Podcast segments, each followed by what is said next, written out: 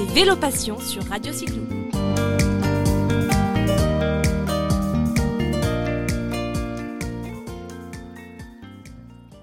Bonjour à tous les auditeurs de Radio Cyclo, je suis ravie de vous retrouver aujourd'hui en direct de Lyon pour une nouvelle émission Vélo Passion.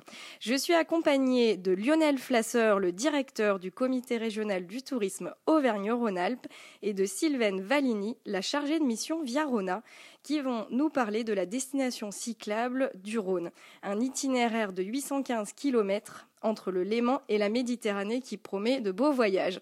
Bonjour à tous les deux. Bonjour. Bonjour. Merci de nous recevoir donc à Lyon pour évoquer la Viarona. Mais avant de rentrer dans le vif du sujet, je voulais vous proposer de parler du tourisme bienveillant qui vous tient à cœur particulièrement à tous les deux. Un petit mot, Lionel, à ce sujet? Oui, tout à fait. Euh, le tourisme bienveillant est quelque chose qui est extrêmement important dans notre vision du développement euh, touristique. Le tourisme bienveillant, c'est tout simplement agir en pleine conscience et en pleine responsabilité par rapport à ses impacts environnementaux, économiques et sociétaux. Et il se trouve que l'itinérance à vélo est euh, la thématique reine euh, pour euh, illustrer ce tourisme bienveillant.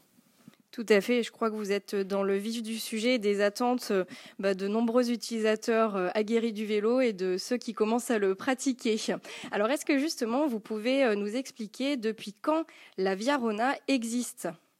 La Via Rona a été imaginée dans les années 90 euh, avec véritablement un essor et une concrétisation qui s'est mis, mis en place à partir des années 2004 et 2005, et notamment avec un, fait important qui est le partenariat entre la région Rhône-Alpes à l'époque et la Compagnie nationale du Rhône pour officialiser ce partenariat et notamment en termes de participation financière, mais également pour euh, la mise en œuvre de cet itinéraire.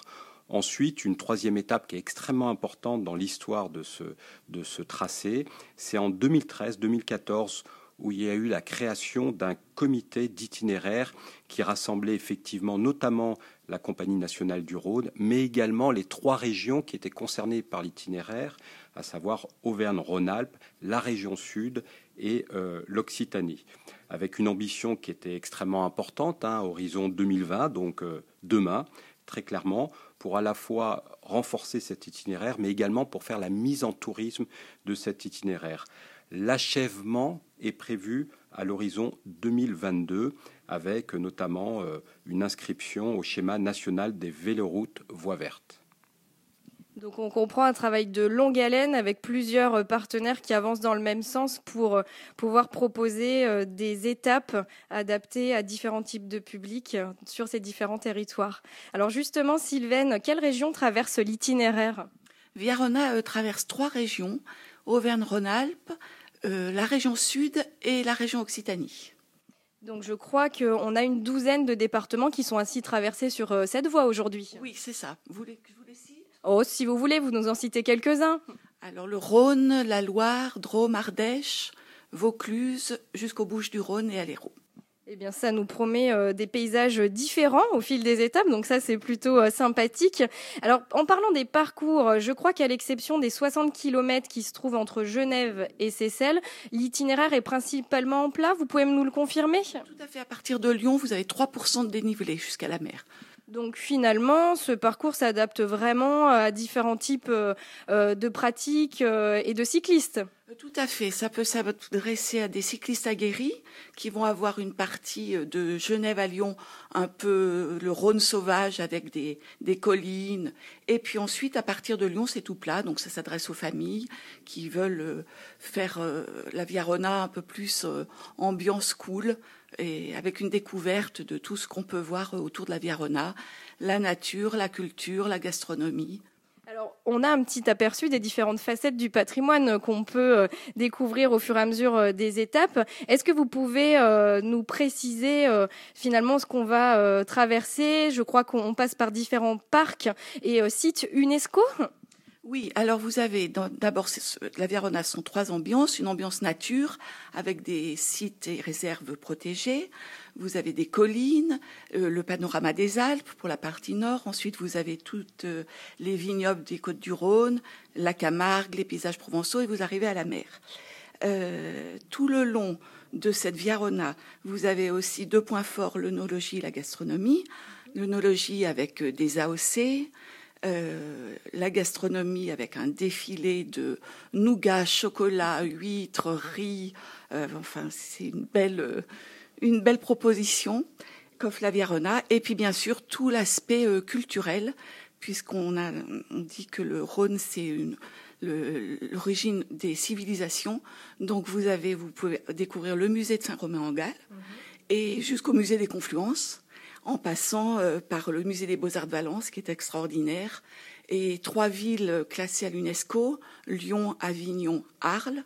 Euh, et puis tout un panel de festivals, les Nuits sonores à Lyon, le Festival d'Avignon, Jazz à Vienne, donc finalement, le plus dur sera de choisir, si je comprends bien, entre toutes ces activités. L'idée étant peut-être de ne pas faire l'itinéraire des 815 km en une seule fois. Euh, lorsque l'on part, par exemple, sur euh, des séjours estivaux un petit peu plus longs, ça peut être le cas. Mais on se rend compte finalement qu'on peut venir le temps d'un week-end, un week-end prolongé, euh, seul, en famille ou avec des amis, pour partager justement de bons moments sur la Via Rona en pédalant, mais en découvrant tout le patrimoine de ces différentes régions. Alors finalement, si on devait partager une étape coup de cœur. Est-ce que vous pourriez euh, nous en citer une? Je sais que ça ne va pas être évident. Peut-être qu'on peut regarder euh, du côté des plus actifs, des plus sportifs. Qu'est-ce que vous pourriez euh, leur conseiller, Sylvaine? Alors l'étape du Léman à Lyon. Donc là, c'est le Rhône sauvage et avec un peu de dénivelé. Donc ça s'adresse tout à fait à eux. Mais après, on a des étapes beaucoup plus douces. par exemple, de Valence à la Voulte-sur-Rhône. Voilà. Et à partir de la Voulte, vous pouvez euh, prendre la boucle, la Dolce Via. Parce qu'il faut dire que la Via Ronea aussi, c'est euh, pas mal de boucles qui longent l'itinéraire. Donc la possibilité finalement d'adapter à son niveau, à ses envies et à son timing cet itinéraire en le couplant avec la découverte euh, des départements limitrophes et d'autres aménagements cyclotouristiques. Bon, alors ça c'est super, on, le note en tout cas. Et est-ce que vous pouvez nous donner la fréquentation de la Via Rona à ce jour? Alors la fréquentation est en hausse. On a plus d'un million de touristes qui la pratiquent et euh, on note un succès de cet itinéraire. Euh, il s'inscrit dans une tendance actuelle dont euh, Lionel nous a parlé tout à l'heure, le tourisme bienveillant. Donc c'est un tourisme doux qui rejoint le, le slow tourisme, qui est bon pour la santé et dont l'impact carbone est négligeable. Donc finalement, on n'a plus qu'à enfourcher son vélo et à prendre date dans son agenda pour venir et revenir sur la Via Rona. Alors justement, comment est-ce qu'on peut préparer son voyage, Sylvaine? On se tourne sur Internet Il existe peut-être des topo guides à notre disposition? Alors vous avez le site dédié euh, Viarona, vous avez une page Facebook aussi dédiée Viarona, vous avez une carte qui est réactualisée toutes les années que vous trouvez euh, le long de l'itinéraire dans les offices de tourisme. Et puis, euh, vu le succès constant de l'itinéraire, nous avons des topo guides. Alors, le dernier en date, c'est le Routard, qui a voulu faire un spécial Verona et euh, dont les ventes explosent. Il est sorti au mois de mars de cette année. Vous avez Ouest France qui a réédité sa version là au printemps 2019 et le guide Chamina qui est en train de travailler à une nouvelle version qui sortira au printemps 2020. Eh bien, je crois qu'on va suivre tout ça avec euh, beaucoup d'intérêt. On ne peut que vous encourager à consulter le site internet qui est bien fait avec tout un tas euh, d'informations sur le parcours, sur les activités, l'offre de restauration et d'hébergement autour. Et puis, euh, prenez le temps d'aller consulter aussi un de ces guides. Vous verrez que finalement, c'est très facile de partir à vélo et surtout sur la Via Rona. Merci beaucoup à vous deux, Sylvaine et Lionel, et on vous dit à très bientôt sur l'itinéraire. À bientôt sur la Via Rona. Merci à vous. Merci et bonne journée à à très bientôt.